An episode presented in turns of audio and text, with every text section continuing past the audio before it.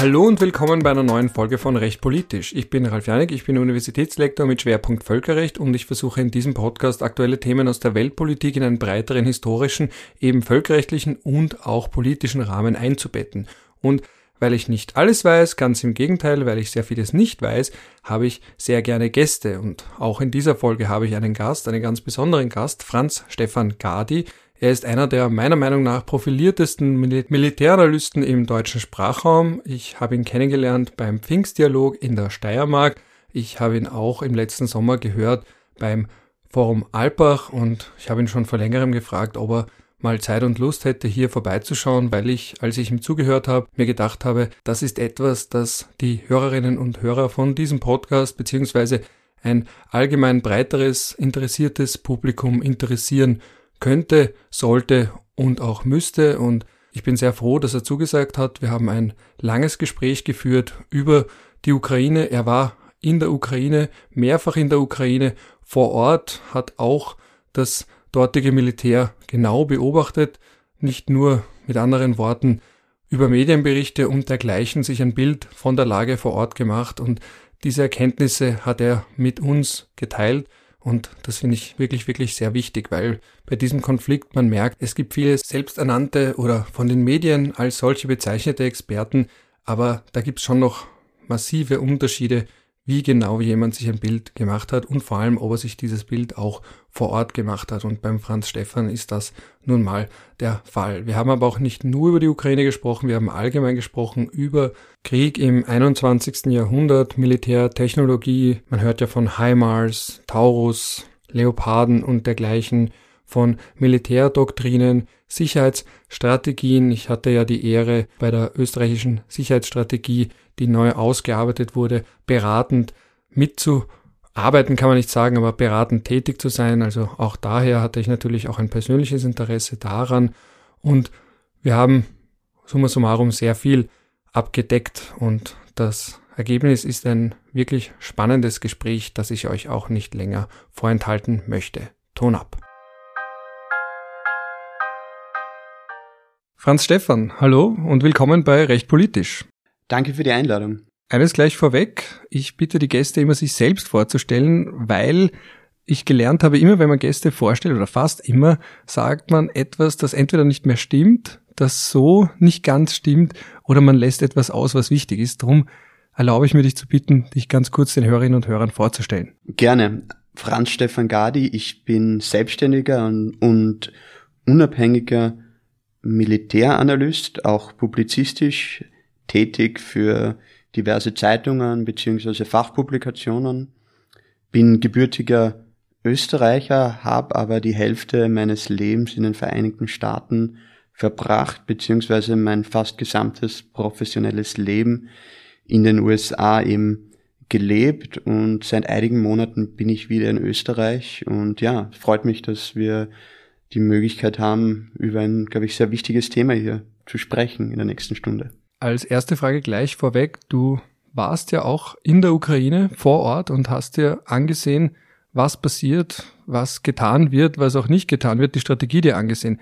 Kannst du da vielleicht so eine ganz allgemeine Einschätzung geben und vielleicht auch das ein oder andere Missverständnis aufklären, das auch bei uns in Europa, in Österreich besteht über diesen Krieg? Naja, Missverständnisse. Ich glaube, es gibt Missverständnisse in vielerlei Hinsicht und ähm, wir würden, glaube ich, sehr lange hier sitzen, wenn wir da eines nach dem anderen hier an Missverständnissen durchgehen. Ich glaube, vielleicht ein paar Eindrücke, die ich liefern kann, die Analysten oder Beobachter, die den Krieg nicht direkt vor Ort eben erleben oder eben dort Recherchen betreiben, Feldforschungen betreiben, vielleicht nicht äh, den Zuhörerinnen eben dieses Podcasts eben vermitteln können. Vielleicht könnte ich da einfach ein paar persönliche Eindrücke dir hier jetzt weitergeben. Ich glaube grundsätzlich, ich war mehrere Male bereits in der Ukraine seit Ausbruch des Krieges. Ich glaube, es ist enorm wichtig, als Analyst dort vor Ort zu sein. Es gibt eigentlich de facto keinen Ersatz für Feldforschung dort, für Interviews, die man direkt vor Ort führt und eben auch um ein gewisses Verständnis zu bekommen, wie die Situation ist, nicht nur an der Front, sondern auch ähm, im gesamten Land. Man muss einfach mit den Leuten sprechen, man muss den Leuten vor allem in den Augen schauen und eines der interessantesten Details, die ich eben in den letzten Monaten immer wieder erkennen konnte in dieser Hinsicht, ist eben die Müdigkeit. Also die Leute sind dieses Krieges müde auf ukrainischer Seite. Das sieht man in den Augen. Krieg grundsätzlich, glaube ich, oder jemand, der Krieg erfahren hat, das heißt also sehr traumatische Erlebnisse durchlebt hat, einen Luftangriff, einen Artillerieangriff, vielleicht selbst in Gefechten verwickelt war und so weiter, kommt mir manchmal vor, das erkenne ich einfach mittlerweile an den Augen und wie diese Augen eben auf dich blicken. Das ist vielleicht jetzt sehr komisch, das zu, über, zu vermitteln, aber ich, ich sehe da eine gewisse Schwermütigkeit, eine gewisse Nervosität, eine gewisse Unruhe auch, ja, also diese Müdigkeit in den Augen und dass der Krieg einfach Menschen zeichnet. Und das ganze Land ist insofern von diesem Konflikt gezeichnet. Und man muss auch sagen, es ist ein Krieg, wie er seit 1945 eigentlich auf dem europäischen Kontinent nicht stattgefunden hat. Es ist ein brutaler Angriffskrieg gestartet von Russland. Es ist kein Stellvertreterkrieg zwischen der NATO und Russland. Ich würde nie äh, daran denken, eben der Ukraine selbst ähm, die Autonomie hier zu rauben. Das ist in vielerlei Hinsicht ein koloniales Gedankengut. Jene, die behaupten, dass es ein Stellvertreterkrieg ist. Es zeugt auch davon, dass Leute, die das behaupten, relativ wenig Ahnung haben von der amerikanischen Strategie an sich oder an amerikanischer Verteidigungspolitik, wo der Fokus ganz klar auf Ostasien ist und China. Ich stelle dir bewusst die ein oder andere Laienfrage, einerseits weil ich ein Laie bin und andererseits weil auch unter den Hörern und Hörerinnen viele Laien sind. Eine davon ist dieses oft gehörte Argument, dass man gegen Russland ja gar nicht gewinnen kann, äh, weil es einfach viel mehr Material hat, weil es auch mehr Menschen hat und aus russischer Sicht ist es ja dann vielleicht auch wirklich Menschenmaterial, also dass man da wirklich Menschenmassen in die Schlacht schickt. Was kann man zu diesem Argument sagen, dass man gegen einen Gegner wie Russland aus ukrainischer Sicht gar nicht unter Anführungsstrichen gewinnen kann? Und Anführungsstriche beim Gewinnen, weil ich finde, bei Kriegen ist das Wort Gewinnen auch immer so eine Sache, weil einfach so viel Leid damit verbunden ist, ist ja kein Fußballspiel und dergleichen. Aber bleiben wir mal in der Sprache. Kann man gegen einen Gegner wie Russland überhaupt gewinnen? Die Kriegsgeschichte zeigt an sich, dass die Größe eines Landes, also jetzt, ob es jetzt das Bruttoinlandprodukt ist oder beziehungsweise die wirtschaftliche Leistung oder auch das politische System, die Größe, wie viel ähm, Ressourcen ein Land zur Verfügung hat, um Krieg zu führen, selbstverständlich Faktoren sind. Aber es gibt dann auch andere Faktoren, die nicht so leicht messbar sind. Also ich werde hier würde hier sehr vorsichtig sein, größere Schlussfolgerungen zu ziehen bezüglich der Größe Russlands oder auch ähm, der russischen Kriegsgeschichte an sich. Russland hat einige Kriege verloren gegen Gegner, die auf dem Papier schwächer waren. Zum Beispiel gehe ich jetzt zurück ins 19. Jahrhundert, frühe 20. Jahrhundert auch der russisch-japanische Krieg, ein Überraschungssieg des japanischen, des aufstrebenden und sehr aggressiv militanten japanischen Kaiserreiches gegen Russland. Russland war damals schon bekannt als eine militärische Dampfwalze, die quasi alles vor sich niederwalzt, weil eben das Zahnreich damals auch, es wurde nachgesagt, Unmengen an menschlichen Ressourcen hatte, eben die sie einfach so in den Kampf werfen können, wo nicht jeder Soldat sogar ein Gewehr brauchte und so weiter. Also das sind teilweise Mythen auch, aber es stimmt. Und dann natürlich, glaube ich, bei uns speziell in Deutschland, in Österreich, im deutschsprachigen Raum ist das äh, Erbe des Zweiten Weltkrieges, das uns über Großeltern oder teilweise auch Eltern weitergetragen wurde, speziell was Russland und die Sowjetunion betrifft, ähm, beeinflusst wahrscheinlich unsere, unsere Gedanken hier und unsere Schlussfolgerungen, weil eben Russland auch diese russische, sowjetische Dampfwalze, wir nehmen diesen Podcast hier in Wien auf, also bis nach Wien vorgedrungen ist im April 1945 und dieses Land auch zehn Jahre lang besetzt hatte. Übrigens eine große Anzahl an Soldaten, die hier Wien befreit haben, waren Ukrainer. Die Ukraine war eine sozialistische Republik damals. Also ich glaube, das, das würde ich jetzt da nicht interpretieren als einen entscheidenden Faktor. Jetzt möchte ich aber noch einmal unterstreichen, dass wir hier einige Probleme haben, was die Datenlage betrifft. Und wir müssen auch ehrlich sagen, wir wissen einfach teilweise nicht die Situation. Das eine ist speziell, was ist vorhanden an russischen Reserven, an Reservisten, an Wehrdienstleistern und so weiter. Also Wehrpflichtigen, die eingezogen werden, zweimal im Jahr in den russischen Streitkräften. Wie viele davon können in die Ukraine geschickt werden? Wie viele davon können ausgerüstet werden? Was ist vorhanden an Munition? Vor allem, es ist ein Abnutzungskrieg. Es ist ein Krieg, der primär geführt wird äh, durch Artilleriesysteme, also Haubitzen und so weiter, Panzerhaubitzen, Raketen, Artillerie, also Mehrfachraketenwerfersysteme und so weiter. Bilder gibt's ja genügend äh, aus der Ukraine vom Einsatz von diesen Systemen. Was ist da noch an Artillerie vorhanden? Was gibt es an Ersatzteilen und so weiter? Und hier haben wir nur Schätzungen in Wirklichkeit. Jeder, der konkrete Zahlen hier nennt, also da würde ich dann sehr genau drauf hinschauen auf diese Daten, wo die herkommen und ähm, ob er wirklich auch wirklich sagt eben, dass das Schätzungen sind, weil in Wirklichkeit können wir nur mit Schätzungen in dieser Hinsicht arbeiten und wir haben Schätzungen auch, was auf ukrainischer Seite möglich ist, ja. Und das sind die materiellen Faktoren. In einem Krieg gibt es aber, Krieg ist vor allem hauptsächlich ein Aufeinandertreffen von zwei verschiedenen Willen.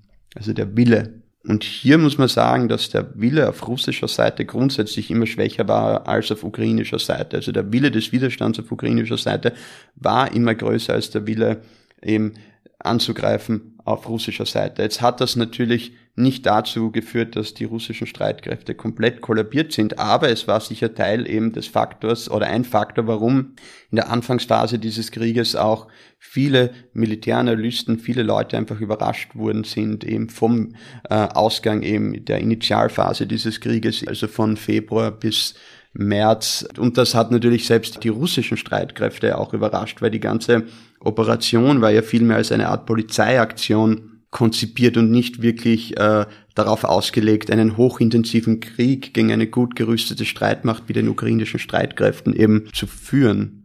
Und ich glaube eben dieser eine Faktor zum Beispiel der Wille, aber auch andere Faktoren, Moral, Kampfmoral, Dinge wie die richtige Militärdoktrin, also dass man die Waffensysteme, die man besitzt und andere Fähigkeiten, die man besitzt, richtig einsetzt und so weiter, Innovationsgeist. Oder auch eben die Führungsfähigkeit der einzelnen Offiziere und so weiter, das hat oft in der Kriegsgeschichte einen erheblichen Unterschied gemacht. Also es ist auf keinen Fall so, dass man nur dadurch, dass Russland mehr Menschen hat, eine höhere Wirtschaftsleistung hat, mehr Panzer hat oder hatte, beziehungsweise mehr Kampfflugzeuge und so weiter, daraus schlussfolgern kann, wie dieser Konflikt ausgeht. Wir wissen es schlicht und einfach nicht, dass, wie dieser Krieg ausgehen wird. In dieser Hinsicht würde ich sagen, bis dato hat diese Abnützungsstrategie auf ukrainischer Seite relativ gut für die Ukraine gearbeitet. Wie diese Strategie 2024 dann letztendlich sich entfalten wird, wissen wir nicht. Ich glaube aber, es ist unsere Aufgabe im Westen, die Ukraine zu unterstützen und in jeglicher Art eben versuchen hier wirklich alles das zu tun, damit diese Abnützungsstrategie auf ukrainischer Seite weiterhin zumindest den bisher bisherigen Erfolg eben auch einhalten kann, ja. Was ist denn in etwa die Taktik von der Ukraine? Also am Anfang hat man noch diese Bilder gesehen, ins Land lassen und quasi dann aus dem Hinterhalt, wenn ich es richtig verstanden habe, was ist da, du weißt eh schon, worauf ich hinaus will. Es ja, sind, glaube ich, auch immer dieselben ich, ich Fragen, das. die man also es stellt, gibt oder? verschiedene Ebenen im Kriegsgeschehen. Es gibt eben die technische Ebene, es gibt die taktische Ebene, es gibt die sogenannte operative Ebene und die strategische Ebene und diese verschiedenen Ebenen, die sind in einer konstanten Dialektik miteinander verbunden. Also jede Art der Kriegsführung ist eine Aktion und eine Reaktion auf der technischen Ebene eben. Wenn ich einen Panzer habe, gibt es eben als Reaktion darauf irgendwo eine Panzerabwehrlenkwaffe.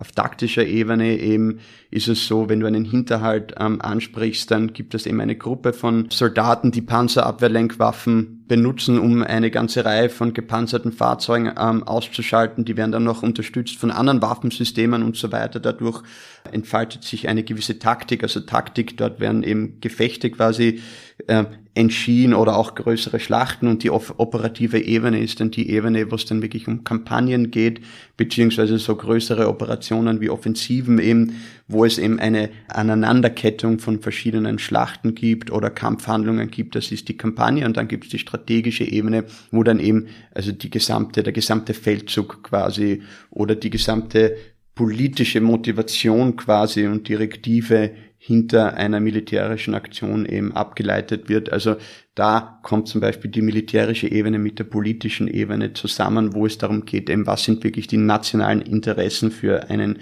Krieg, also was hat der Kreml sich quasi dabei gedacht, was war die größere Strategie dahinter, hinter diesem Angriff. Und diese ganzen Dinge sind eben fortwährend miteinander in Verbindung. Und wenn ich sage, die Ukraine setzt auf eine Abnützungsstrategie, das heißt den Gegner disproportional viele Verluste an Menschen und Material, ich sage Menschen und Material hier doppelt, weil in letzter Zeit, wenn ich diesen Ausdruck erwähnt habe, wurde immer behauptet, ich rede von Menschenmaterial. Ein Ausdruck, der bei uns im Deutschen sehr stark behaftet ist, vor allem mit der deutschen Wehrmacht und auch der kaiserlichen Armee in Deutschland und in Österreich, ähm, Ungarn im Ersten Weltkrieg, also Armeen, die ihre Männer hauptsächlich Männer eben verheizt haben, unter Anführungszeichen, ähm, in diesen Kriegen. Also dem Gegner disproportional mehr Verluste beifügt, als man selbst erleidet an Menschen und Material. Und hier können, müssen wir wirklich und ehrlich sagen, kennen wir die Datenlage nicht, ob das jetzt auf russischer Seite dieses äh, Abnutzungsverhältnis besser ist oder auf ukrainischer Seite. Und ich möchte natürlich auch hier sagen, das ist eine ganz schreckliche Sprache, die wir hier verwenden, weil natürlich, wenn ich von Abnützung spreche, geht es darum, eben russische oder ukrainische Soldaten äh, zu töten, zu verwunden, die Ausrüstung, die sie haben, beziehungsweise auch die Fahrzeuge, in denen sie fahren, ähm, zusammenzuschießen und so weiter. Also ich rede hier eigentlich von Zerstörung an sich und das ist die Essenz der Kriegsführung beziehungsweise einer Abnützungs Strategie. Da meine ich eben hauptsächlich, sie setzt darauf eben, dass sie mit großer Feuerkraft so viele Verluste den Russen beifügen kann, wie es nur möglich ist. Gleichzeitig ist das natürlich verkürzt auch. In Wirklichkeit versucht die Ukraine auch indirekt ähm, immer wieder den Russen größere Verluste hinzuzufügen. Du hast Hinterhalte und sowas ähm, erwähnt. Ja, das gibt es natürlich. Ähm, auf ukrainischer Seite, das gibt es aber auch auf russischer Seite. Und je nachdem, wie man jetzt die letzten zwölf Monate dieses Krieges analysiert, gab es eben verschiedene Phasen, wo es eben eine Phase gegeben hat, wo es nicht so stationär war, also wo nicht um hunderte von Metern gekämpft wurde, sondern wo wirklich die Ukrainer auch ähm, Durchbrüche erzielten von mehreren Kilometern am Tag, also eine Art Bewegungskriegsführung, wo eben mechanisierte Verbände, gepanzerte Fahrzeuge, Kampfpanzer, Schützenpanzer und so weiter, aber auch ungepanzerte Fahrzeuge durchgestoßen sind durch die russischen Linien und größere Gebietsgewinne erzielt haben, beziehungsweise auch größere Mengen an russischem Gerät erbeutet haben, größere Mengen an Gefangenen auch genommen haben und so weiter. Also ich rede hier zum Beispiel von der Kharkiv-Offensive im letzten Herbst und dann gab es aber auch so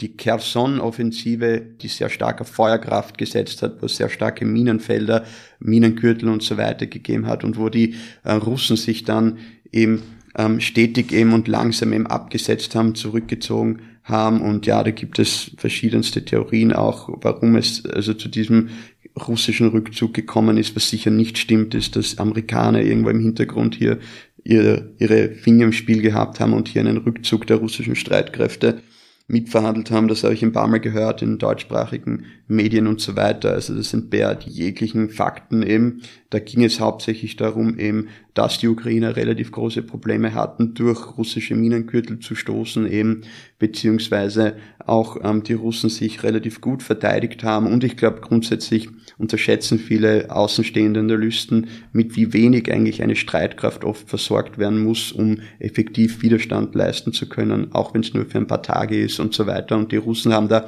relativ effektiv in dieser Kherson-Offensive mit, der, mit dem Rücken quasi eben zum Dnipro-Fluss, der die Ukraine durchkreuzt, eben dieser Fluss, eben haben sie langsam eben hier ihre Stellung dort auf der, dieser einen Flussseite aufgegeben und sich dann irgendwann einmal komplett abgesetzt. Ja. Da eine kurze Nachfrage noch. Man hört als Laie dann auch immer wieder von Begriffen, du hast das auch vorhin genannt, mechanisierte Truppen, kann man das auch so sagen? Mechanisierte Was heißt Truppen, das? Äh, mechanisierte Verbände, das bezeichnet man eigentlich Kampfpanzer, Schützenpanzer. Kampfpanzer sind schwere Panzer, die größere Kanonen haben quasi. Schützenpanzer sind äh, Panzer oder gepanzerte Fahrzeuge, wo ähm, acht bis ja zehn Leute Platz haben, manchmal weniger, manchmal mehr, und die begleiten diese Kampfpanzer, um sie eben zu schützen. Also ein Kampfpanzer fährt auf einer Straße und dann wird er vielleicht begleitet von zwei Schützenpanzern, die links und rechts dann ausscheren bei der Straße um eben dann quasi eine Art Schutz aufzubauen. Die gehen raus aus ihren Fahrzeugen und haben selber dann Gewehre, Maschinengewehre und so weiter und andere Waffensysteme und versuchen dadurch eben den Kampfpanzer vor gegnerischen Soldaten zu schützen, die vielleicht Panzerabwehrlenkwaffen versteckt irgendwo haben am Rand der Straße und auf den Panzer abfeuern würden. Es ist in Wirklichkeit das alte Spiel Stein, Schere, Papier. So könnte man sich diese ganzen Ebenen eben vorstellen auf der technischen, taktischen und all diesen ganzen anderen Ebenen, von denen ich eben gesprochen habe, also hauptsächlich auf der technischen und taktischen vielleicht jetzt äh, ähm, verkürzt jetzt äh, gesagt, wo es eben darum geht, dass quasi für, auf jeden Stein gibt es irgendwo ein Papier im militärischen Arsenal, beziehungsweise gibt es auch für jede Schere gibt es einen Stein und es also ein kluger Kommandant weiß, was er wann einsetzen muss und um eine moderne Streitkraft eben aufrechterhalten zu können, muss eben eine Streitkraft, das zeigt auch wieder die Ukraine, fähig sein, halt Stein, Schere, Papier im Arsenal eben gut ausspielen zu können. Und wenn man nur Stein und nur Schere hat, gibt es früher oder später ein Problem. Und das erkennt man auch an den hohen Verlusten teilweise, weil auf russischer und auch auf ukrainischer Seite es dann oft vorgekommen ist, eben, dass man nicht das gesamte Repertoire hat, Stein, Schere, Papier, sondern eben nur zwei von diesen Dingen und das Resultat im Militärischen sind dann immer hohe Verluste, zum Beispiel wenn einem die Flugabwehr ab ausgeht. Ja? Das heißt also, wenn die eine Seite plötzlich verstärkt wieder Flugzeuge einsetzen kann, das macht Panzer verwundbar. Das hat man auch teilweise in dieser Offensive gesehen in der Anfangsphase, wo die Russen sehr stark Kampfhelikopter eingesetzt haben und so weiter, beziehungsweise auch sehr effektiv dann Kamikaze-Drohnen, also Drohnen, die quasi autonom oder teilweise autonom am Gefechtsfeld fliegen und dann durch Radiostrahlen eben auf ihr Ziel gelenkt werden oder durch andere äh, technischen Methoden. Und das fügt der einen Seite dann natürlich wahrscheinlich höhere Verluste bei, als man äh, erleiden würde, wenn es eben Gegenmaßnahmen geben würde, wie zum Beispiel effektive Flugabwehr, die diese Kamikaze-Drohnen oder auch Kampfhelikopter eben effektiv bekämpfen kann. Also das würde ich vielleicht den Zuhörer, Zuhörerinnen hier vermitteln wollen, eben dieses Idee Steinschere Papier. Und das hat natürlich, weil wir jetzt hier in, in Wien auch sitzen, klare Implikationen. Und das habe ich auch schon mehrmals ähm, immer wieder unterstrichen in der Öffentlichkeit. Eine Institution wie das österreichische Bundesheer müsste natürlich auch fähig sein, Steinschere Papier zu spielen. Das heißt, übersetzt im Militärjargon den Kampf der verbundenen Waffen zu führen, also effektiv im Stein Schere Papier quasi auf dem Gefechtsfeld einzusetzen. Und das bedarf vor allem, das können wir auch von der Ukraine ableiten, äh, effektives Training, langfristiges Training und wiederholtes Training. Und da gehe ich dann Stichpunkt eben hinein in Sachen wie Übungen, die man brauchen würde, die regulär stattfinden müssten für eine Streitkraft. Also in der Ukraine war so, dass innerhalb von ein paar Monaten äh, neue Einheiten, neue Großverbände, sogenannte Brigaden, das ist alles von 3000 bis 5000 äh, eben Soldaten aufgestellt worden sind mit mehreren hundert Gefechtsfahrzeugen, die wurden eben innerhalb von ein paar Monaten im Schnellverfahren trainiert mit neuer Ausrüstung und so weiter, trainiert auch im Kampf der verbundenen Waffen. Und es hat sich dann herausgestellt, dass vier Monate nicht genug waren, diesen Kampf der verbundenen Waffen eben zu führen und in dieser Hinsicht gibt es ja klare Lektionen auch für europäische Streitkräfte. Also Training, Training, Training. Wir haben oft einen Fokus, weil wir einen sehr technofetischen Blick haben, vielleicht auf Kriegsführung, weil wir gesellschaftlich einfach sehr technisch oder technikaffin sind ähm, im 21. Jahrhundert hier in Europa und in anderen Teilen der Welt, wo wir weniger vielleicht einen Blick darauf werfen, sind so Sachen wie eben Ausbildung, Training, dass man qualifiziertes Personal hat,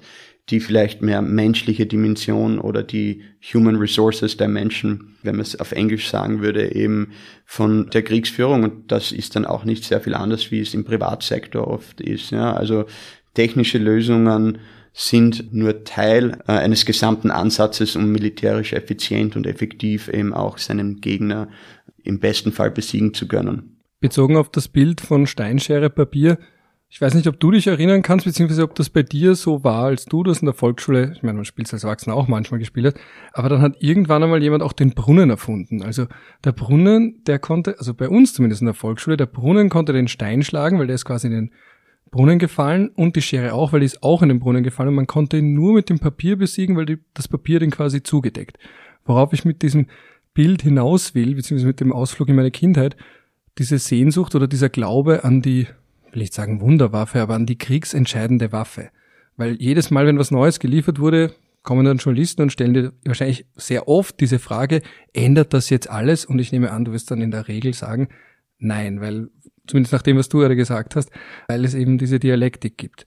Aber die Technik muss ja trotzdem irgendwo eine Rolle spielen. Also ich meine, auch der Brunnen kann besiegt werden, aber er ist zumindest stärker als Stein und Schere. Also kann da die Technik zumindest viel wettmachen, was der Ukraine fehlt an menschlichen Ressourcen, vielleicht auch an allgemein an Gerät und dergleichen, dass man sagt, man macht mit dem einen sehr guten Panzer zehn russische Panzer wett, ganz plump gesagt. Ja, also ich glaube, du sprichst hier eine sehr wichtige Diskussion an. Du redest hier von sogenannten asymmetrischen Fähigkeiten. Das bedeutet, ähm, dass man eben durch einen gewissen technologischen Fortschritt oder ein fortgeschrittenes Waffensystem oder andere Fähigkeiten auf technischer Ebene es ermöglicht, ähm, den Gegner asymmetrisch, das heißt nicht symmetrisch, also quasi Kopf gegen Kopf, ja, also mit einem direkten Angriff Verluste beizubringen, beziehungsweise auch zu gewinnen, indem er quasi indirekt den Gegner angreift oder auch an gewissen Stellen angreift, die ihm große Verluste hinzufügen, aber man selbst dann nicht sehr viel verliert, ja, weil man überlegene technische Fähigkeiten hat. Das kann bedeuten, dass man vielleicht eine Rakete hat, die öfter und schneller ihr Ziel trifft oder eben einen stärkeren Panzer mit einer stärkeren Kanone oder einer stärkeren Panzerung oder aber auch, also weg von der technischen Ebene, vielleicht auch innovativere Konzepte hat. Also die Bewegungskriegsführung in den 1930er Jahren zum Beispiel, die die deutsche Wehrmacht entwickelt hat, war ja nicht so, dass es hier wirklich technische Überlegenheiten gegenüber Frankreich oder Großbritannien oder Polen gab, sondern es ist ja hauptsächlich darum gegangen, dass man ein sehr innovatives neues Konzept, ein operatives Konzept, eine neue Doktrin angewandt hat, mit der man mit technischen Hilfsmitteln ja, es geschafft hat, also einen Panzer eben mit einem Funkgerät auszustatten, beziehungsweise dafür zu garantieren, dass er mit einem Flugzeug auch kommunizieren kann und so weiter. Stichwort jetzt wieder Kampf der verbundenen Waffen, um diesen äh, Kampf der verbundenen Waffen eben zu perfektionieren, dass man dort relativ schnell durch die gegnerische Front durchbrechen konnte und dann den Gegner einkesseln und dadurch eben das Kollab den, den Kollaps der gegnerischen Front eben verursachen konnte. Ja, also da gibt es verschiedene Ebenen auch, was diese ja Evolutionen oder Revolutionen eben in der Kriegsführung betrifft, nicht nur technischer Natur, sondern sie sind auch eben einer also konzeptuellen äh, Natur, beziehungsweise gibt es auch also doktrinär hier Veränderungen oder eben wie die Streitkräftestruktur auch aufgebaut ist. Also da gibt es verschiedene Ebenen, aber ich glaube eben, wie du es bereits erwähnt hast, grundsätzlich in der heutigen Medienlandschaft geht es um Waffensysteme in dieser, in dieser Sache und wir hatten immer eigentlich wieder den gleichen Ablauf was hier stattgefunden hat, ist, es wurde über ein neues Waffensystem debattiert, zum Beispiel Leopard 2 Kampfpanzer oder eben ähm, irgendwelche Mehrfachraketenwerfer, F-16 Kampfjets und so weiter. Und immer wieder kam die Frage, sind das äh, Wunderwaffen, sind das entscheidende Waffen, braucht diese Waffen die Ukraine und so weiter. Meine Antwort ist immer selbstverständlich, benötigt sie diese Waffensysteme. Es gibt aber immer Opportunitätskosten auch bei diesen Waffensystemen. Das heißt eben, wenn man ein System liefert, muss man natürlich Menschen ausbilden. Man bindet eben Menschen auch daran, also Soldatinnen und Soldaten an diesen Systemen. Ja, deshalb darf man auch als Analyst die Frage stellen: Gibt es vielleicht ein besseres System, eine bessere Alternative? Gibt es eben, ist das jetzt der richtige Fokus? Aber ich sage immer, wenn die Ukraine diese Systeme will, dann sollte man der Ukraine auch diese Systeme liefern, wenn man dazu fähig ist. Aber gleichzeitig muss man immer warnen, dass es wahrscheinlich keine kriegsentscheidenden entscheidenden Waffensysteme sein werden, weil in Wirklichkeit die Ukraine und Russland, was jetzt da die technische Ebene betrifft, relativ gleich und ausgeglichen sind. Ja. Das sieht man auch. Und in der Kriegsgeschichte gibt es eigentlich ganz selten Beispiele. Da müsste man zum Beispiel ins 19. Jahrhundert zurückgehen, in die Kolonialkriege, wo eben ein überlegener technologischer Fortschritt auf westlicher Seite es ermöglicht hat, dass quasi Europa die gesamte Welt erobert hat, beziehungsweise unterjocht hat und Kolonialreiche gegründet hat. Und da gab es eben den berühmten Satz über die sogenannte Maxim Gun. Maxim Gun, das war eine sehr frühe Version eines Maschinengewehrs und da hat ein, ich glaube, britischer Publizist einmal gesagt, im 19. Jahrhundert, zusammenfassend eben, was es bedeutet, diesen technologischen Fortschritt zu haben. Der meinte eben, whatever happens, we have got the Maxim Gun and they have not.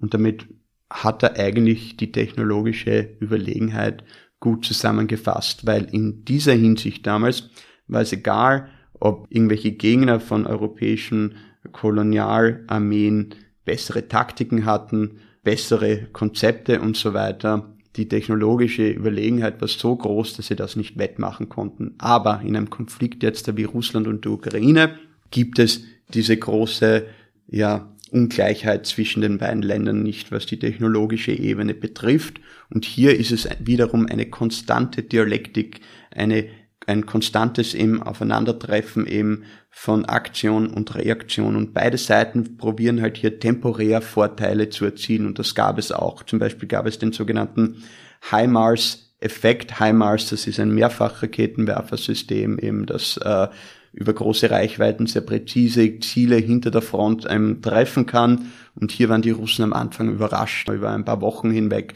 Und dann haben sie sich adaptiert und probiert eben Gegenmaßnahmen zu setzen. Sie haben ihre Bunker besser befestigt, sie haben ihre Munitionsdepots auseinandergezogen und so weiter. Und irgendwann einmal ist dieser HIMARS-Effekt eben, abgeleitet eben der Name von diesem Waffensystem, verblasst. Und das Gleiche würde auch eintreten mit F-16-Kampfjets oder eben, wenn jetzt da von anderen Mehrfachraketenwerfern oder ballistischen Raketen gesprochen wird, beziehungsweise Marschflugkörpern. In Deutschland gibt es ja eine große Debatte, ob Taurus Marschflugkörper mit einer sehr hohen Reichweite geliefert werden sollen. Und ähm, da habe ich auch ähm, kurzer Zeit in Foreign Policy einen Artikel geschrieben mit dem Titel Es gibt einfach keine Wunderwaffen sozusagen für die Ukraine oder im Ukraine-Krieg und auch Taurus, obwohl sie geliefert werden müssen, werden keine Wunderwaffen eben darstellen. Und, und in Wirklichkeit gibt es halt in einem Konflikt wie diesen, ist es sehr schwer einfach ja, zu sagen, es gibt einfach nicht diese eine einzige Lösung, um diesen Konflikt zu beenden. Und das muss man auch einfach, einfach so akzeptieren. Und es gibt einfach keine einfache Antwort auf, diese komple auf dieses komplexe Phänomen äh, Krieg an sich. Ja. Ich habe da jetzt zwei Fragen, aber die erste, die mir gleich unter den Nägeln brennt. Ich glaube, man sagt nur die Nägeln brennen. Ich bin immer so schlecht mit Sprichwörtern, mit, mit ja, ich auch leider. Ist äh, okay. ganz, ganz schlimm, ja.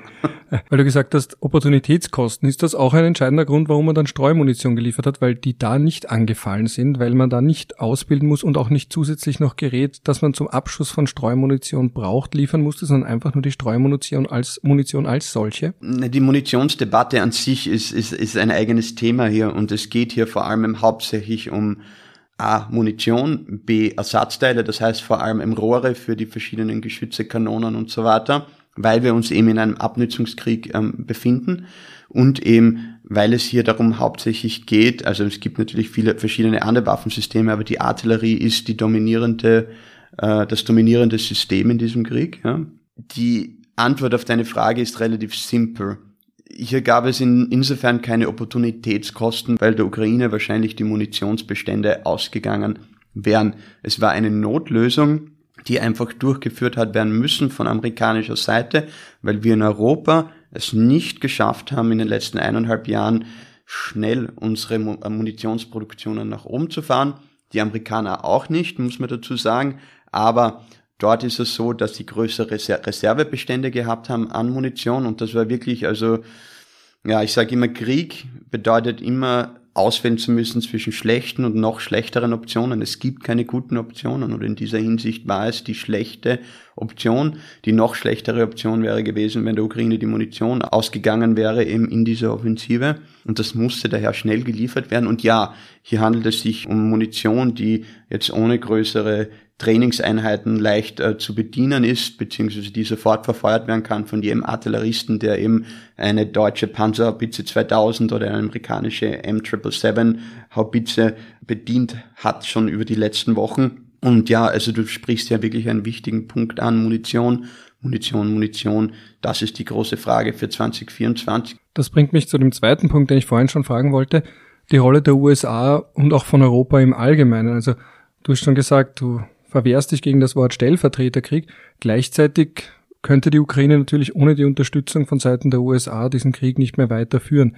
Jetzt ist für mich die Frage, wie weit geht die Rolle der USA? Also Ausbildung, Lieferung von Waffen, Bereitstellen von Informationen, was, was kann man dazu sagen? Also ich glaube, ich muss da in der Hinsicht äh, widersprechen, dieser Krieg würde auch ohne den Vereinigten Staaten weitergeführt werden. Dieser Krieg würde weitergeführt werden ohne Waffenlieferungen.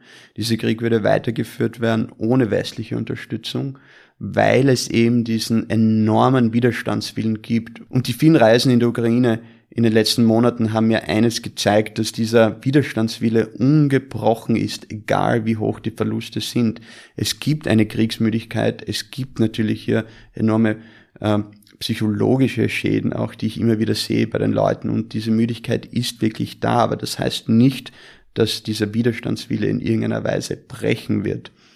Und in dieser Hinsicht, also um wieder Russland und Ukraine-Vergleich hinzugehen und weil du die Amerikaner immer angesprochen hast, ähm, die Amerikaner haben sich ausgebissen an den Nordvietnamesen in den 60er und 70er Jahren im Vietnamkrieg. Hätte auch keiner gedacht, dass eine derartige Supermacht damals, die noch mächtiger war jetzt, relativ, ähm, was die Militärmacht betrifft, als äh, heute, dass eben die Amerikaner einen Krieg verlieren würden, die Sowjetunion in Afghanistan und so weiter. Und ich will damit sagen, jetzt auf die Ukraine ungemünzt, die Ukraine würde wahrscheinlich, wenn wir nicht diese Waffenlieferungen tätigen würden, würde wahrscheinlich eine ähnliche Strategie dann umsetzen. Das heißt also verstärkt in die Städte sich zurückziehen, Frontlinien zurücknehmen teilweise, vielleicht einiges noch an Territorium einbüßen zusätzlich, aber die russischen Streitkräfte hätten nicht die Fähigkeit, jede einzelne ukrainische Stadt zu erobern. Und ich sagte eines, die Ukrainer sind gewillt, jede einzelne Stadt bis zum letzten zu verteidigen. Also in dieser Hinsicht ist diese Diskussion für mich absurd und auch teilweise diese, Aktion, äh, diese Diskussion, die oft auch von Rechtsaußenparteien oder Linksaußenparteien in den in Europa ähm, angeführt wird, beziehungsweise von äh, einigen Elementen innerhalb der Republikanischen Partei, dass eben diese Waffenlieferungen den Krieg künstlich verlängern. Nein, das tun sie nicht. Sie ändern den Charakter des Krieges und wahrscheinlich äh, dienen sie auch dazu, diesen Krieg in Wirklichkeit weniger blutig zu machen, dadurch, weil ein Krieg eben in den Städten, wo die Zivilbevölkerung lebt, um einiges blutiger wäre als ein Krieg eben, der dann wirklich auf relativ ruralen äh, Landstrichen stattfindet, also ländlichen Landstrichen eben stattfindet, wo die Zivilisten natürlich in Mitleidenschaft gezogen werden, aber jetzt nicht unmittelbar Kampfhandlungen ausgesetzt sind. Und natürlich kann man Zivilisten evakuieren aus Städten, aber man schaue sich an, Mariupol, andere Städte wie Bachmut und so weiter, wie die zivile Bevölkerung darunter leiden musste. Also in dieser Hinsicht ist diese Debatte für mich eine Scheindebatte. Sie hat auch nichts mit der Ukraine zu tun. Für mich ist das nur ein weiterer Beleg für einen gewissen tendenziösen Anti-Amerikanismus, beziehungsweise aber auch, wenn man sich die Amerikaner selbst anschaut, geht es hier ganz klar um Prioritäten. Und die Prioritäten, beziehungsweise innerhalb der Republikanischen Partei, sind nun mal dann fokussiert auf China hier gibt es Ängste, dass die Amerikaner eben nicht mehr die militärische Präsenz hätten, um eine Aggression gegenüber Taiwan zum Beispiel abzuwehren oder abzuschrecken, vor allem eben zuallererst. Und diese Debatten, ich habe diese Debatten auch öfters, ich bin ja auch ähm, affiliiert mit dem Center for New American Security und mein, äh, also in Washington DC und mein zweiter großer Fokus ist ja die Taiwan-Frage und die amerikanischen Streitkräfte und die Rolle der Streitkräfte, zukünftige Kriegsführung im, im, in Ostasien, doktrinäre Entwicklungen und so weiter. Und hier gibt es wirklich Bedenken auf amerikanischer Seite. Und ich kann wieder unterstreichen, das Letzte, was Amerikaner wollen, zumindest jetzt äh, auf verteidigungspolitischer Ebene, auf militärstrategischer Ebene, ist diesen Krieg in Europa weiterhin unterstützen zu müssen. Ja? Nur sind wir auf europäischer Ebene einfach zu schwach. Ja? Selbstverständlich gibt es Sekundärvorteile für die Amerikaner. Die russischen Streitkräfte bluten ja quasi aus in der Ukraine. Das heißt aber nicht, äh, dass das das primäre Ziel der amerikanischen, äh, der amerikanischen Politik hier ist, beziehungsweise in irgendeiner Weise eine, eine amerikanische Strategie ist. Also diese Idee, diesen Krieg eben langsam eben auf Sparflamme zu halten, das sehe ich einfach nicht. Ich glaube, hier gibt es einfach strukturelle äh, Limitationen, die die Amerikaner sehr wohl haben und die dann oft, die wahrscheinlich weniger familiär sind mit dem amerikanischen politischen System, beziehungsweise, beziehungsweise auch die Struktur der amerikanischen Streitkräfte nicht kennen, kommen dann sehr oft, ich würde fast sagen, Verschwörungstheorien zustande, ja.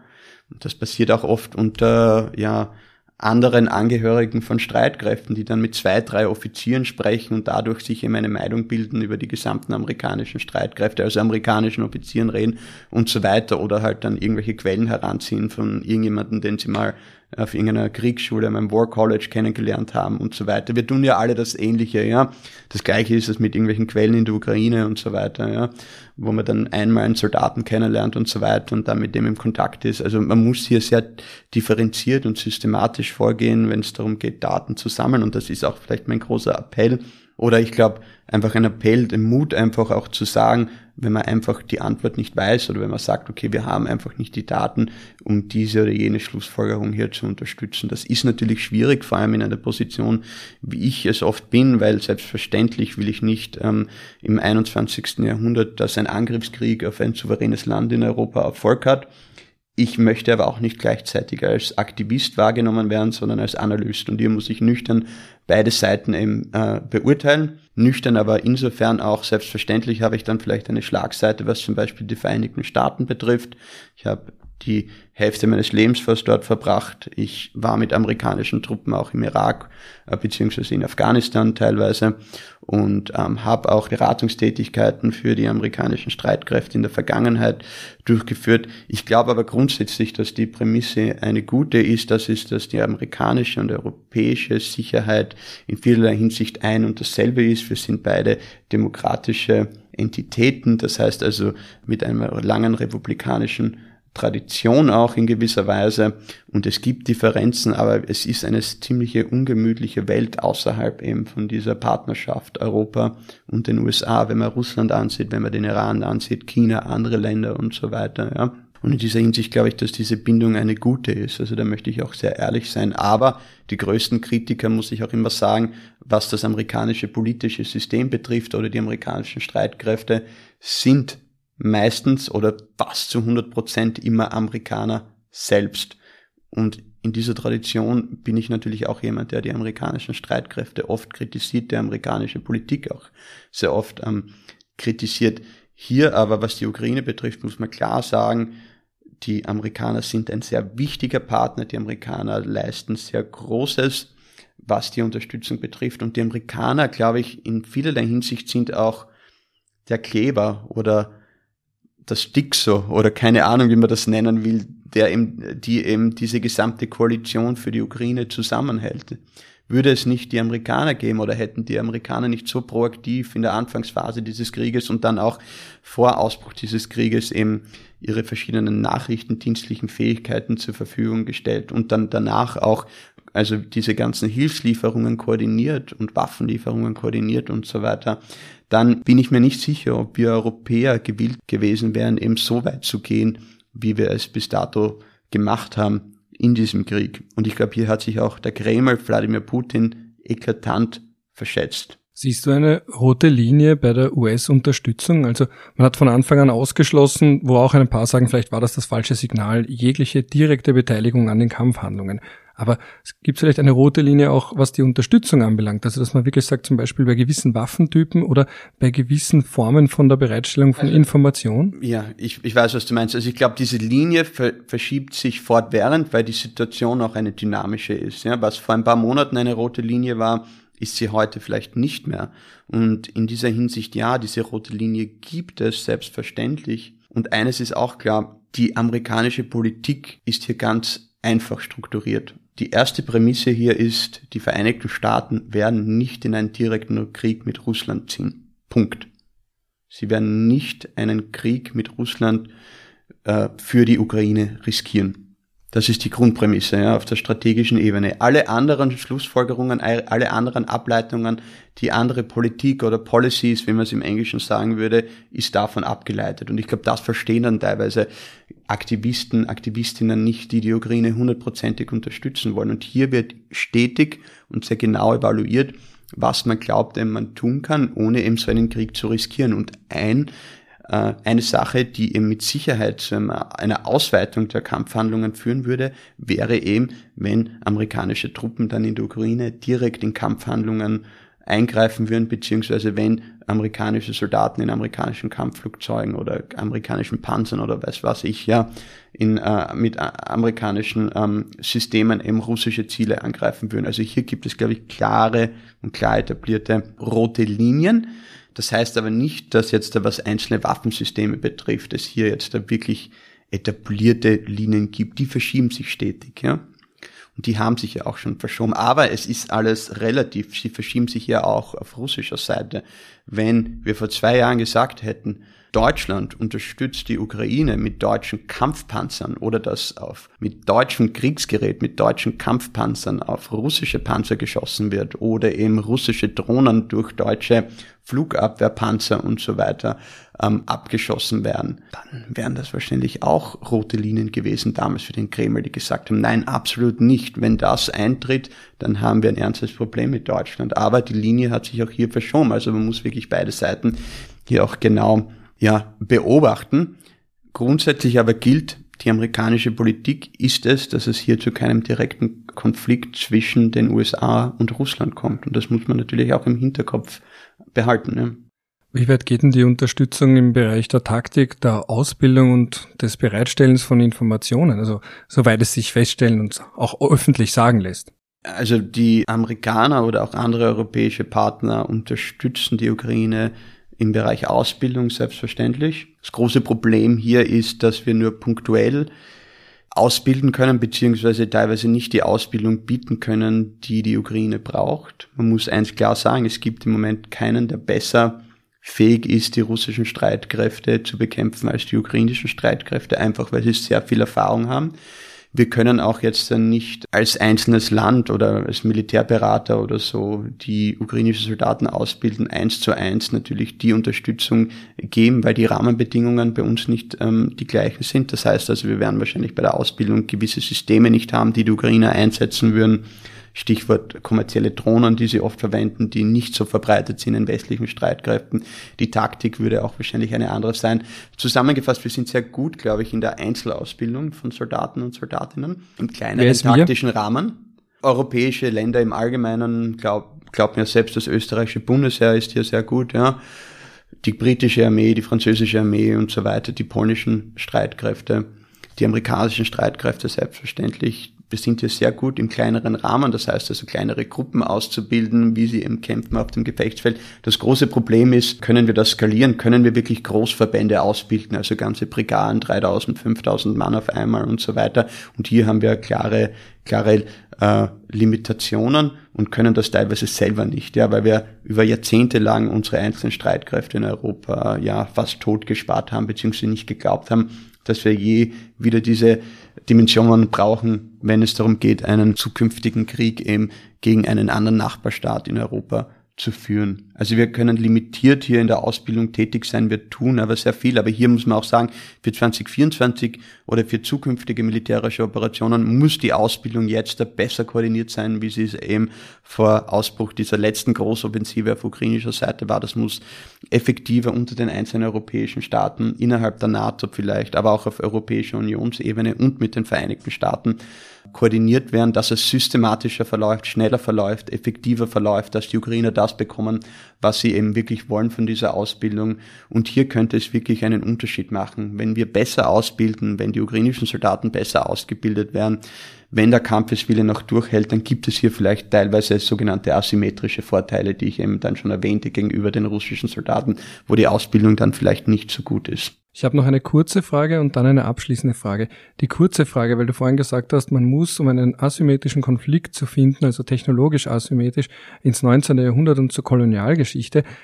Was ist denn eigentlich mit dem Irakkrieg? War der nicht asymmetrisch, wo eben die USA dem Irak haushoch überlegen waren, technisch von der Ausbildung her, von der nicht Strategie Nicht auf technischer her? Ebene nicht auf technischer Ebene. Hier hat sich sehr klar gezeigt eben, dass es de facto nicht mehr möglich ist, im 21. Jahrhundert einen solchen technologischen Vorteil zu erzielen, wie es damals im 19. Jahrhundert der Fall war. Hier gab es wirklich fortwährend Aktion, Reaktion, also Fahrzeuge, die schwach gepanzert waren, Sprengsätze, eben Sprengminen und so weiter, die irgendwelche Aufständische verlegt haben. Ich, kann mich ich meine, jetzt war die Phase zwischen USA und Saddam Husseins Armee. War die nicht wirklich ganz klar unterlegen oder auch nicht? War ich, bin ich da ein Opfer der Propaganda, weil ich meine, ich war damals die 17 war, Jahre alt. Ach so, so meinst du das? Ja, also die war, die war unterlegen, aber hier war es nicht nur auf technischer Ebene. Hier gab es eine gewisse Überlegenheit, selbstverständlich, was zum Beispiel Präzisionsmunition betrifft, also Munition, die sehr genau auf lange Reichweite eben trifft, was Aufklärung betrifft. Aber hier gab es einfach überlegene Konzepte, überlegene Doktrine,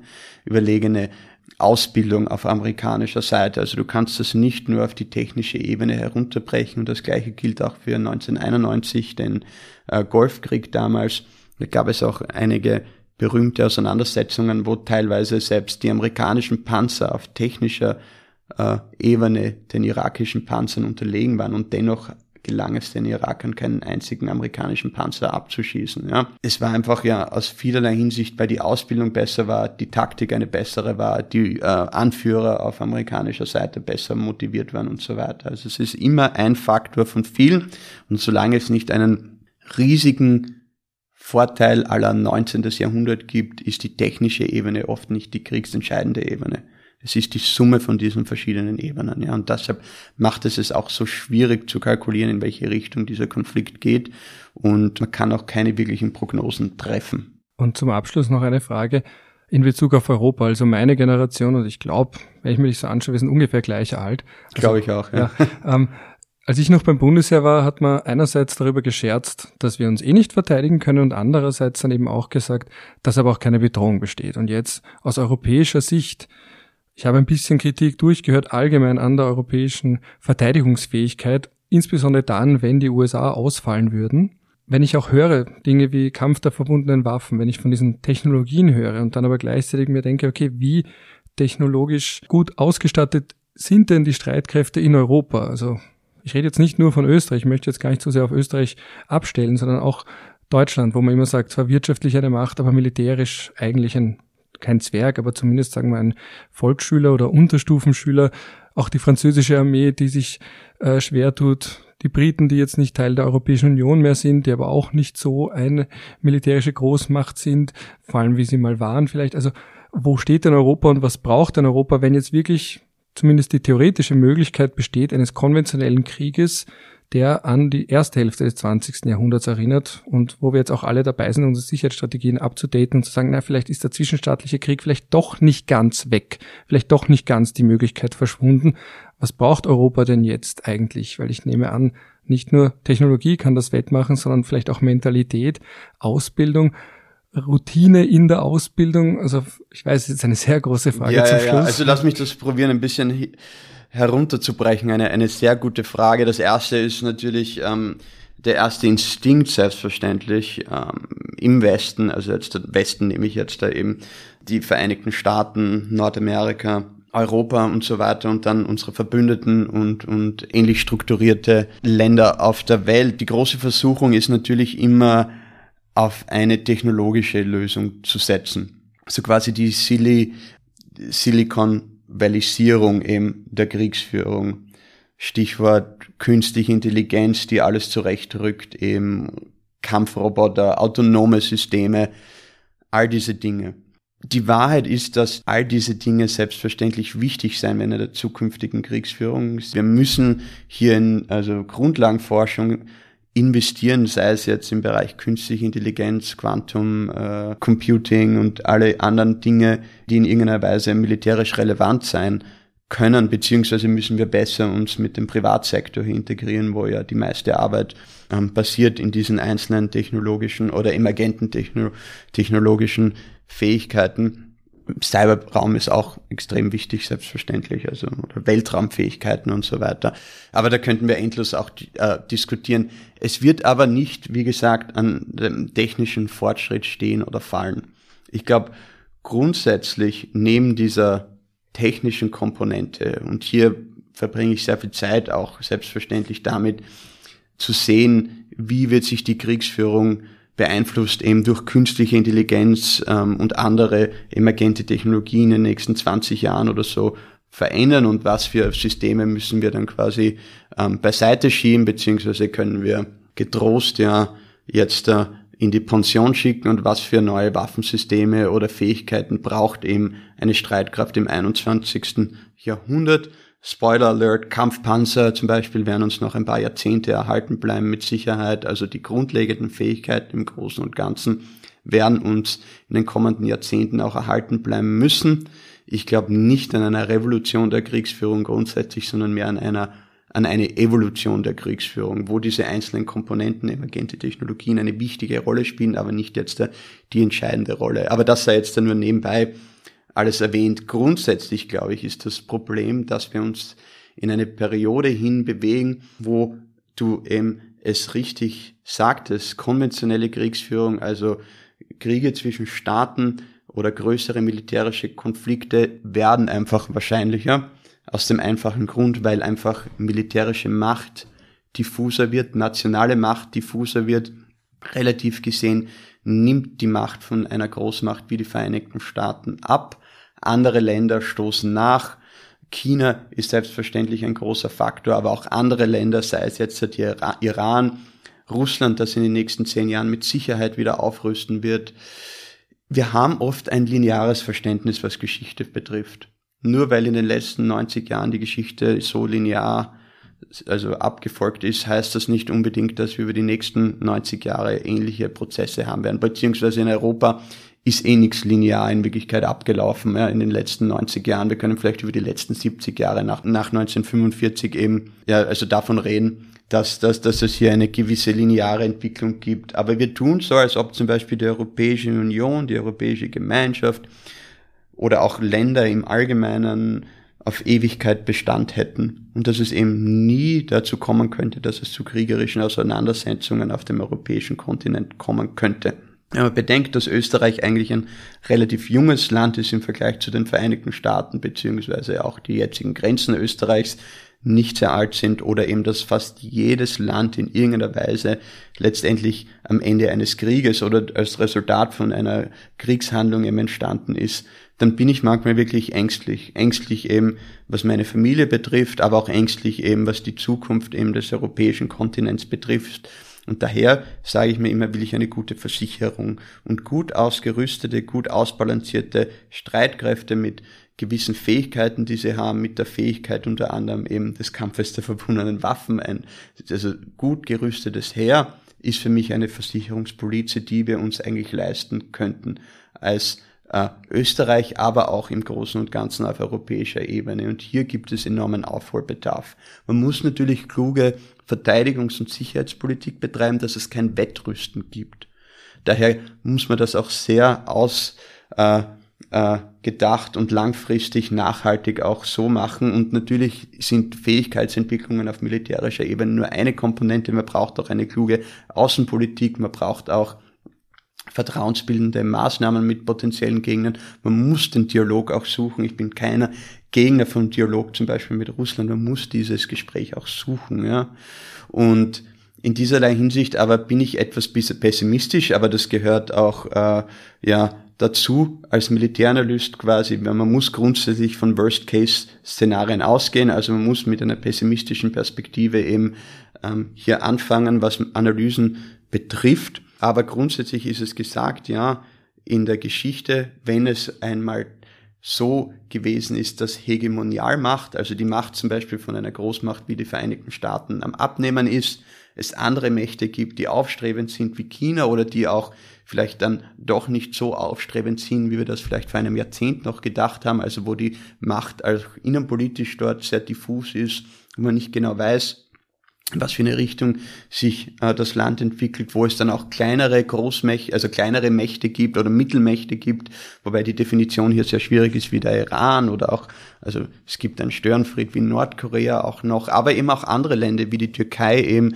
die diverse Machtambitionen nach wie vor hat, andere Länder im Nahen Osten und so weiter dann war es immer so in der Geschichte eben, dass die Situation relativ schnell eskalieren hat können, ja, in der Geschichte. Das heißt nicht, dass es in der Zukunft so sein muss, aber ich würde es auch nicht ausschließen. Daher brauchen wir eine gute Versicherungspolizei und das wäre für mich ein gut gerüstetes Heer in Österreich, aber auch in anderen Teilen der Welt. Und selbstverständlich die Partnerschaft zwischen Europa und den Vereinigten Staaten ist hier ganz klar von Vorteil. Was natürlich sehr schwierig ist in Teilen von Deutschland, aber auch glaube ich, in Teilen von Österreich zu akzeptieren. Nationale Lösungen an sich wird es nicht geben, wobei ich immer wieder unterstreiche, wir müssen zuerst unsere Aufgaben machen auf militärischer Seite. Das heißt, wir müssen zuerst ähm, die nationalen militärischen Fähigkeiten stärken, ob wir dann irgendwann einmal irgendeinem Bündnis beitreten oder nicht, oder ob wir wollen, dass es auf europäischer Unionsebene eine engere Anbindung gibt und so weiter. Zuallererst müssen wir schauen, dass wir selbst auf nationaler Ebene fähig sind, ähm, uns besser eben ja, zu verteidigen. Und ja, es ist wahrscheinlich absurd, wenn man jetzt hier im September 2023 in Wien sitzt, im friedlichen Wien und davon redet eben, dass Österreich sich verteidigen muss. Wir sind von friedlichen Ländern umgeben und so weiter. Das ist aber eine sehr limitierte geografische äh, Definition von Bedrohungen. Es gibt natürlich äh, Bedrohungen, die über jetzt äh, die Nachbarländer hinaus zu uns getragen werden, beziehungsweise muss man natürlich auch sagen, wir sind in einem Kollektiv hier innerhalb der Europäischen Union, haben Rechte, aber auch Pflichten. Und ich glaube, eine Verpflichtung, und hier will ich jetzt nicht zu aller, zum Allerschluss die Neutralitätsdebatte befeuern, ähm, ist es aber so, dass wir, glaube ich, ja verpflichtet sind, auch militärische Hilfeleistungen im Ernstfall auf europäischer Unionsebene zu leisten, weil das letztendlich auch den Abschreckungsgedanke steigert. Abschreckungsgedanke ist enorm wichtig, einfach um potenzielle Gegner abzuschrecken in Zukunft und nur ein vereintes und starkes Europa kann wahrscheinlich langfristig Gegner abschrecken, bevor jene wirklich gewillt sind, Aggression offen aus, aus, auszulassen, also beziehungsweise einen Konflikt ähm, zu starten gegen einzelne europäische Staaten. Ich weiß, das ist jetzt eine lange Antwort auf deine Frage, aber ich glaube, es ist wichtig einfach, das hier mal noch einmal zusammenzufassen. Eine letzte Nachfrage es gibt ja doch relativ breiten Konsens meiner Wahrnehmung nach, dass Europa sicherheitspolitisch, verteidigungspolitisch auf eigenen Füßen stehen muss. Das unterstützen von ganz links bis ganz rechts gefühlt alle. Aber was ich dann oft als Antwort höre, wenn ich dann versuche, auch bei Diskussionen so einen Konsens zu destillieren, ist dann halt oft das Gegenargument, ja, aber bis man an den Punkt kommt, wo Europa geeint genug ist, um auch unabhängig von den USA entsprechend verteidigungsfähig zu sein, das ist sehr, sehr weit weg. Weil wenn ich zum Beispiel höre, Kampf der verbundenen Waffen, ist ja schon ein Problem wahrscheinlich innerhalb des Militärs. Dann in Europa mit unterschiedlichen Sprachen, unterschiedlichen militärischen Kulturen, stelle ich mir vor, dass das, das dauert ja Jahrzehnte, oder? Also hier muss ich, glaube ich, ganz auf rein militärisch-technischer und militärisch doktrinärer Ebene sagen, und das leite ich ab von einem Statement, das ein äh, Repräsentant, glaube ich, der Europäischen Union hier in Österreich getätigt hat. Und das ist, die Europäische Armee ist die NATO. Die Europäische Armee wird auch die NATO bleiben. Das wird der Faktor sein, der die verschiedenen Systeme integriert. Das österreichische Bundesheer auch ist ja de facto eine NATO-Armee auf vielen, vielen Ebenen, sei es auf der doktrinären Ebene, auf der taktischen Ebene, auf der technischen Ebene. Und in dieser Hinsicht führt kein Weg vorbei an der NATO.